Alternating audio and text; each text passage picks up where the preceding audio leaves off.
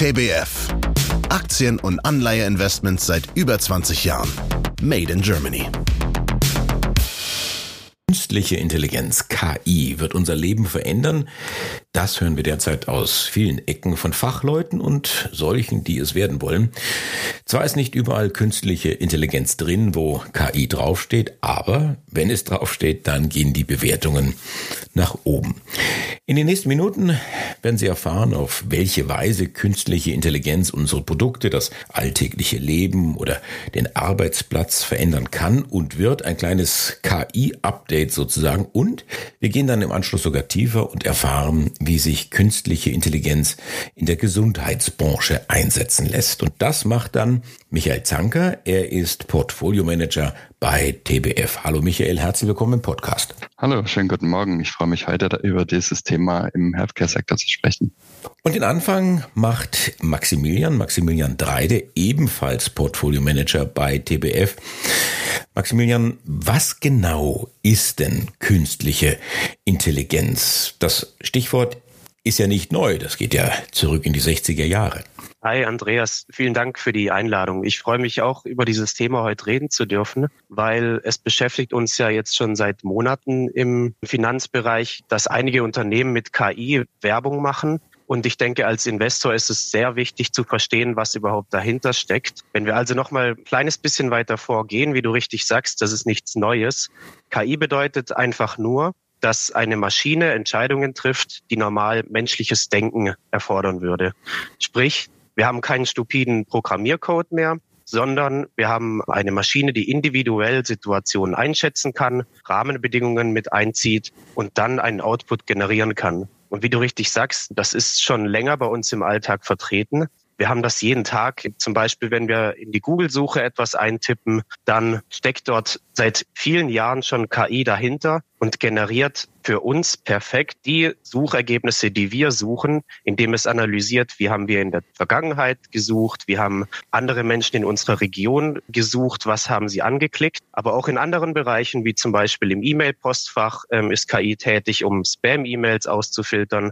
Oder auch wenn wir YouTube schauen oder Spotify hören, kann uns KI das nächstbeste Lied vorschlagen. Ich denke, was wichtig jetzt hier zu beachten ist, ist der Unterschied zur generativen KI. Das Stichwort haben wir ja besonders rund um ChatGPT in den letzten Monaten viel gehört. Und zu verstehen, was hier der Unterschied ist und wo uns das hintreiben kann, ist sehr wichtig. Der Unterschied ist der, dass vorher die KI einfach nur auf bestehenden Inhalt angewendet wurde, wie zum Beispiel bei der Google-Suche um irgendwie menschliches Denken nachzuahmen und so irgendwie einen Prozess zu vereinfachen. Aber was wir heute haben, diese generative KI, bedeutet einfach, dass wir Inhalt generiert bekommen von der KI, der vorher nicht existiert hat. Das basiert auf einer großen Datenmenge und erstellt uns dann zum Beispiel Text oder Bilder oder Videos oder Musik, die aus vielen kleinen Datenschnipseln zusammengebastelt wird und einen völlig neuen Inhalt generiert. Auch hier ein kleines Beispiel dazu wieder mit der Google-Suche.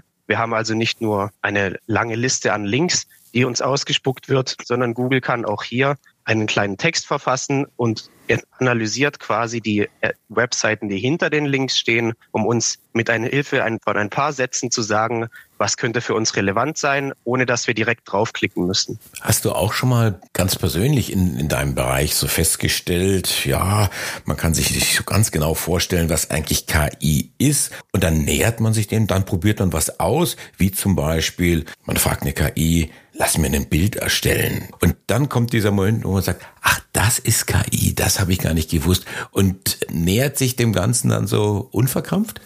Absolut, ja. Eines meiner Lieblingsbeispiele hier wäre auch sehr interessant. Und zwar kennt ja jeder von uns Adobe Photoshop. Da hatte ich die Ehre, schon eine frühe Stufe des Programms ausprobieren zu dürfen. Und zwar möchte Adobe in diesem Bildbearbeitungsprogramm Photoshop eine neue Stufe der KI integrieren. Da fragt man sich, ich habe nicht viel mit Bildbearbeitung zu tun, also ich persönlich jedenfalls nicht. Jedenfalls, das Ganze funktioniert so. Du hast irgendwie hier ein Porträt von einer Mitarbeiterin oder einem Mitarbeiter, wo du das Foto auf die Webseite hochladen möchtest und da stehen ein paar Haare ab, äh, irgendwo links oder rechts am Kopf. Da wärst du früher hingegangen, da musstest du ein wirklicher Experte sein in Photoshop hättest die Haare mit irgendwelchen Photoshop-Tools markieren müssen, mit der Farbpipette spielen müssen, die irgendwelche Tricks anwenden müssen. Jetzt kann ich aber heute hingehen als Laie, kann einfach in ein Chatfenster eintippen, hey, entfern mir doch bitte die abstehenden Haare auf der linken Kopfseite und innerhalb von Sekunden bin ich fähig, nur durch die KI so ein Expertenprogramm zu benutzen, weil das Bild hinterher perfekt ist.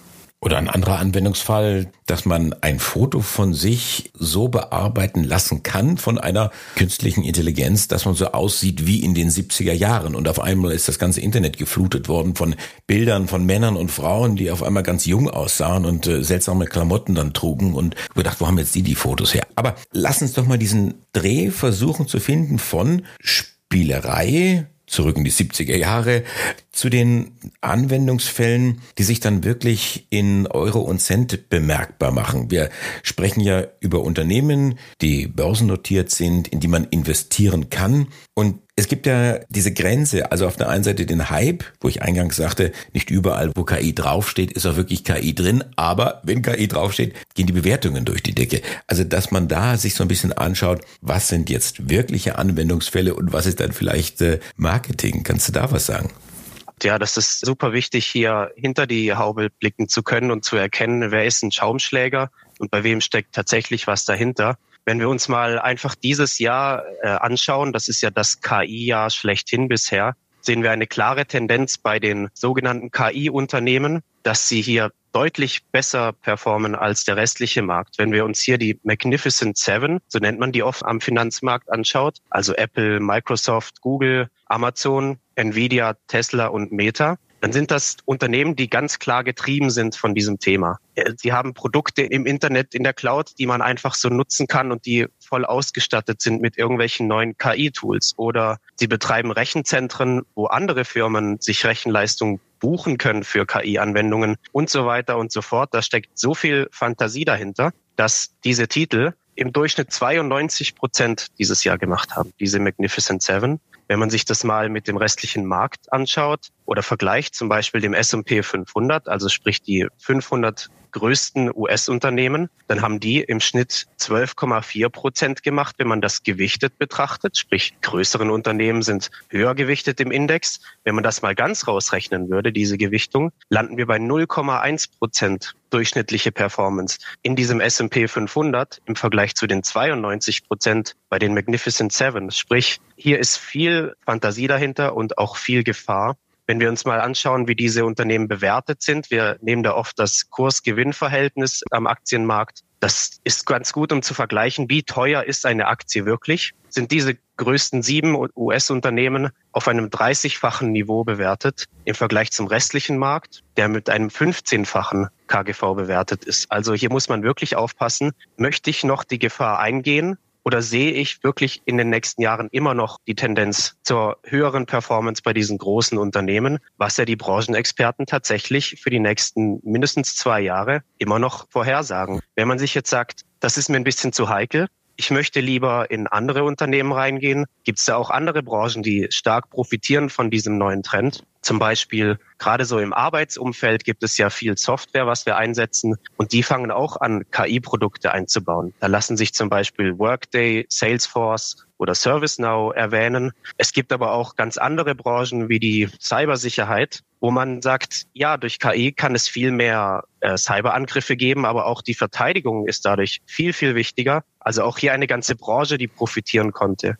Die, die dritte Branche, die auch recht wichtig ist in diesem Thema, sind die ganzen Chip-Halbleiterunternehmen, die ja quasi die Zulieferer sind für diesen KI-Trend. Also es gibt viele Möglichkeiten, um hier mitzuspielen. Und besonders in den nächsten Wochen und Monaten wird sich zeigen, wer kann wirklich abliefern? Denn diese erste Phase der Ankündigungen ist jetzt vorbei. Jeder hat irgendwie in den Neuigkeiten Schlagzeilen gehabt mit KI. Jetzt fragt sich, kann man da auch wirklich abliefern? Am Beispiel von Adobe, was ich ja erzählt habe, haben wir so ein Real-Life-Beispiel schon. Die Experten sagen, im Jahr 2024 kommt das KI-Jahr, an dem tatsächlich diese Produkte auch an den Markt kommen werden. Hier aber noch ein kleiner Hinweis zum Schluss. Auch bitte hier vorsichtig sein, denn diese ganzen Unternehmen haben sehr viele Ausgaben dieses Jahr, um quasi ihre künstliche Intelligenz aufzurüsten. Dadurch könnten die Gewinnmargen aber deutlich komprimiert werden, weil die zusätzlichen Einnahmen, die durch diese ganzen Ausgaben hier reinkommen, die werden wahrscheinlich erst verzögert im Laufe des nächsten Jahres dazu. Das ist, glaube ich, auch genau der Dreh- und Angelpunkt, den du angesprochen hast. Diese Technik, diese künstliche Intelligenz, Investition auf der anderen Seite, die muss sich ja dann auch irgendwo lohnen. Das Ganze muss sich monetarisieren, muss also dann auch am Ende des Tages damit Geld verdienen können.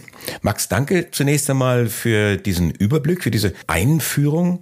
Jetzt wollen wir doch mal gemeinsam ein bisschen in die Tiefe gehen. Jetzt holen wir den Michael mal dazu.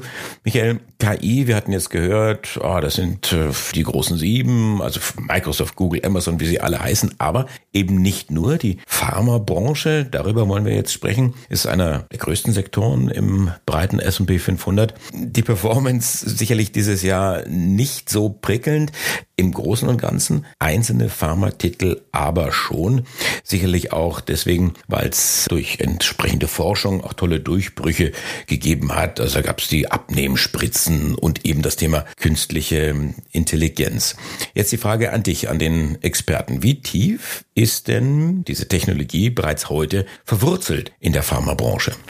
Um die Frage zu beantworten, ist es zunächst einmal sinnvoll zu überlegen, welchen Zweck soll denn eigentlich die KI erfüllen? Und gerade in der Pharmabranche, da sehen wir, dass eine große Herausforderung besteht, dass zahlreiche Patentausläufe diese Dekade drohen. Die Unternehmen selbst möchten natürlich einen organischen Wachstumspfad aufrechterhalten und deswegen ist es für die von enormer Wichtigkeit, Erfolge in der Forschung und Entwicklung zu verzeichnen, weil man möchte natürlich dann diese drohende Patentausläufe kompensieren können. Und gerade um dann die Erfolgsquote in der Forschung und Entwicklung zu erhöhen, da setzen dann immer mehr Unternehmen im Pharmabereich auf die KI. Man muss auch sagen, das Thema ist jetzt für die Pharmabranche nichts Neues. Bereits so vor fünf, sechs Jahren haben eigentlich die Unternehmen angefangen, hier zu investieren. Aber jetzt, was auch der Max erzählt hatte, durch den jüngsten technischen Fortschritt bekommt das ganze Thema einen ganz neuen Stellenwert. Plötzlich ist es einfach in der Breite und in der Tiefe möglich und die Anwendungsgebiete davor waren halt einfach ein Stück weit limitiert. Was sind denn das für Anwendungsfälle? Wie steht's denn da um die Monetarisierung? Gibt's da Beispiele, die du uns nennen kannst, wo man sagt, das hat jetzt den Entwicklungsprozess für ein Medikament zum Beispiel vorangetrieben, hat Zeit gespart und damit Kosten ja, also da gibt's handfeste Beispiele. Vielleicht generell mal auf den Markt zu schauen. Also man kann sagen, dass Unternehmen so zwischen 10 und 20 Prozent ihrer Umsätze dann in die Forschung und Entwicklung investieren. Es kommt natürlich immer sehr individuell auf den Geschäftsschwerpunkt oder auf die Unternehmensstrategie an. Die Gemeinsamkeit, die man dann eben hat bei den Herausforderungen in der Forschung und Entwicklung, ist, dass man halt ja enorme Datenmengen hat. Eine chemische Struktur von potenziellen Antibiotika kann Milliarden Kombinationsmöglichkeiten aufweisen. Entwicklungszeiten sind eben sehr lange und risikobehaftet. Ganz großer Teil der Krankheiten sind auch noch überhaupt nicht verstanden. Das heißt, wir stehen da eigentlich ziemlich am Anfang noch. Und ein Beispiel, wo man das eigentlich sieht, wie die KI eingesetzt wird, ist Novo Nordisk. Novo Nordisk gibt rund 13 Prozent der Ausgaben für R&D aus, also für die Forschung und Entwicklung. Und da sorgt die KI dafür, dass man so ein bisschen den Informationsüberfluss, den die Forschenden haben, zu limitieren. Ja, weil es gibt halt zahlreiche Veröffentlichungen, sei es in Patenten, sei es in neuen Research Papern, sei es in sonstiger Literatur oder in Diskussionsforen. Und da ist es einfach sehr, sehr schwer, den Überblick zu halten. Und da setzt man quasi die KI ein, um die Informationen zusammenzubündeln und die zusammenzufassen, da ein Mensch es eigentlich kaum noch bewältigen kann. Warum ist das wichtig? Es geht darum, so ein bisschen dann in den großen Datenmengen dann einfach Muster zu erkennen und auch solche Arbeiten einfach ein Stück weit zu automatisieren, dass die Forschenden einfach ähm, Zeit für anderes haben und man kann eben so den ganzen Forschungs- und Entwicklungsprozess effizienter gestalten. Weiteres Beispiel, wo man es eigentlich auch ganz gut erkennen kann, wie KI eingesetzt wird, ist bei einem Unternehmen, wo wir es sehr spannend finden. Das ist die Zoetis. Die geben rund 6,6 Prozent für Forschung und Entwicklung aus. Das Unternehmen kommt aus dem Haustier- und Nutztiergesundheitsbereich. Und ein Wachstum für das Unternehmen ist beispielsweise das Thema Schmerzmittel. Also die haben ein Medikament rausgebracht, wo gegen die Erkrankung von Osteoarthritis bei Katzen hilft. Das ist eine chronische Gelenkerkrankung, die durch Abbau von Knorpel und den darunterliegenden Knochen gekennzeichnet ist und dann eben bei den Haustieren zu Schmerzen und Behinderungen führt. Hier kommt jetzt wieder die KI zum Einsatz. Und zwar können Katzenbesitzer einfach Videos ihrer Katze hochladen und dann gibt es eben eine Software, die den ganzen Bewegungsablauf analysiert und dann eben ja einfach vergleicht, wie würde sich denn ein gesunder Artgenosse bewegen, was macht denn das kranke Tier und kann dann einfach über diese Erkrankung den Besitzer und bei Bedarf auch gleich den Tierarzt informieren mhm. und man kann einfach so dann die Behandlung fortführen. Und das ist natürlich eine interessante Geschichte, weil das Unternehmen schafft es natürlich so, dann den Umsatz zu steigern und da die Schmerzmittel dann besser absetzen zu können. Das ist ja krass, was es da alles gibt. Also ein Video von einer Katze, wie die sich bewegt, ob sie dann mhm. leicht irgendwo hinkt oder einen Fuß mhm. nachzieht, dann weiß man genau, wo es dann wehtut und wie man die dann äh, behandelt. Möglicherweise in absehbarer Zeit wird das dann auch mit uns Menschen so sein, dass man nicht nur zum Arzt geht, sondern einfach kurz mal die Frau fragt, hier kannst du mal ein Video von mir machen und dann kriegst du da die komplette Analyse. Also ich spinne jetzt so ein bisschen, gucke jetzt in die Zukunft, aber genau darum geht's ja dann im Grunde genommen auch. Was ist da alles möglich und was bedeutet das dann auch für die die Anleger, die sich in dem Bereich der Pharmazie, der Pharmatitel, der Biotech-Titel vielleicht auch tummeln wollen? Müssen die ihre Bewertungsschemata über den Haufen werfen, neu überdenken? Also im Endeffekt sehen wir da eigentlich zwei große Themen, die eigentlich sehr positiv zu bewerten sind, weil gerade das letzte Beispiel hat ja eigentlich ganz gut gezeigt, dass man damit schaffen kann. Und zwar kann man zum einen eben das Umsatzwachstum beschleunigen, weil dann eben Entwicklungszeiten für Medikamente reduziert werden, einfach schnellere Markteinführungszeiten vorherrschen. Man kann auch neue Absatzmärkte generieren, auch durch individualisierte Medizin. Oder man kann eben dann Krankheiten adressieren, wo es bisher eben noch nicht möglich war. Das heißt, man hat hier einfach in der Zukunft höchstwahrscheinlich ein höheres Topline-Growth. Und zum anderen, was dann auch für Anleger eine positive Geschichte sein sollte, ist eben, dass man eben auch den operativen Gewinn steigern kann. Ja, weil wenn man natürlich dann eine höhere Erfolgswahrscheinlichkeit hat in der Forschung und Entwicklung, dann hat es natürlich dann auch monetäre Erfolge. Und was auch ein großer Vorteil ist, gerade in der Forschung und Entwicklung, dass man sich eben frühzeitig konzentrieren kann auf Produkte, die sehr erfolgsversprechend sind. weil zahlreiche Projekte, gerade in der Pharmaindustrie, funktionieren nicht. Und wenn dann die KI dazu beiträgt, dass man hier eine bessere Visibilität hat, dann kann es eben auch zu den Senkungen der Kosten führen. Und wenn man diese beiden Punkte dann einfach mal nimmt, also ein höheres Umsatzwachstum und eine bessere operative Marge, dann ähm, kann man mit Blick nach vorne sagen, ähm, dass die, dass die Pharmabranche, also der Healthcare-Sektor, da ein Profiteur sein wird. Denn beide Entwicklungen tragen in der Regel dazu bei, dass man eben ja eine höhere Bewertung dann einfach bei den Unternehmen hat. Was ist KI und welchen Vorteil bietet KI ganz speziell in der Pharmabranche, das auch aus Sicht der Anleger. Ich danke euch ganz herzlich, Michael Zanker und Maximilian Dreide, beide Portfolio Manager bei TBF. Vielen Dank. Vielen Dank für die Einladung. Vielen herzlichen Dank. Wichtiger Hinweis. Copyright von TBF Global Asset Management GmbH. Alle Rechte vorbehalten. Dieses Medium dient ausschließlich Informationszwecken.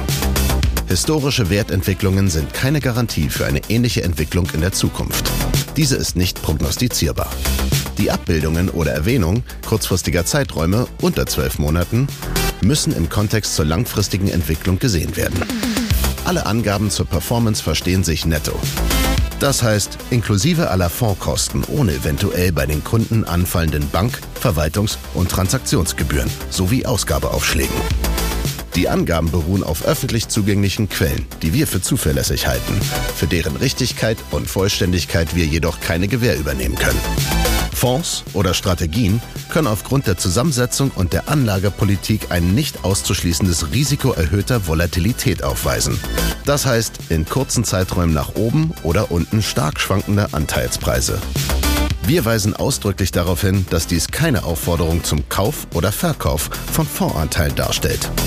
Anlageentscheidungen sollten nur auf der Grundlage der wesentlichen Anlegerinformationen WAI und der geltenden Verkaufsprospekte getroffen werden, die auch die allein maßgeblichen Vertragsbedingungen enthalten. Die Verkaufsprospekte werden bei der jeweiligen Depotbank und den Vertriebspartnern zur kostenlosen Ausgabe bereitgehalten. Die Verkaufsprospekte sind zudem erhältlich im Internet unter www.tbfsam.com oder auf den Internetseiten der jeweiligen Kapitalanlagegesellschaften. Die zur Verfügung gestellten Informationen bedeuten keine Empfehlung oder Beratung. Alle Aussagen geben die aktuelle Einschätzung des Verfassers, der Verfasser bzw. des Interviewers oder des Interviewteilnehmers, der Interviewteilnehmer wieder und stellen nicht zwingend die Meinung einer der in dieser Podcast-Episode genannten Gesellschaften dar. Die zum Ausdruck gebrachten Meinungen können sich jederzeit ohne vorherige Ankündigung ändern. Die hier genannten Gesellschaften übernehmen keine Haftung für die Verwendung dieser Informationen oder deren Inhalt. Änderung dieser Information oder deren Inhalt, einschließlich Kopien hiervon, bedürfen der vorherigen ausdrücklichen Erlaubnis des Herausgebers TBF Global Asset Management GmbH.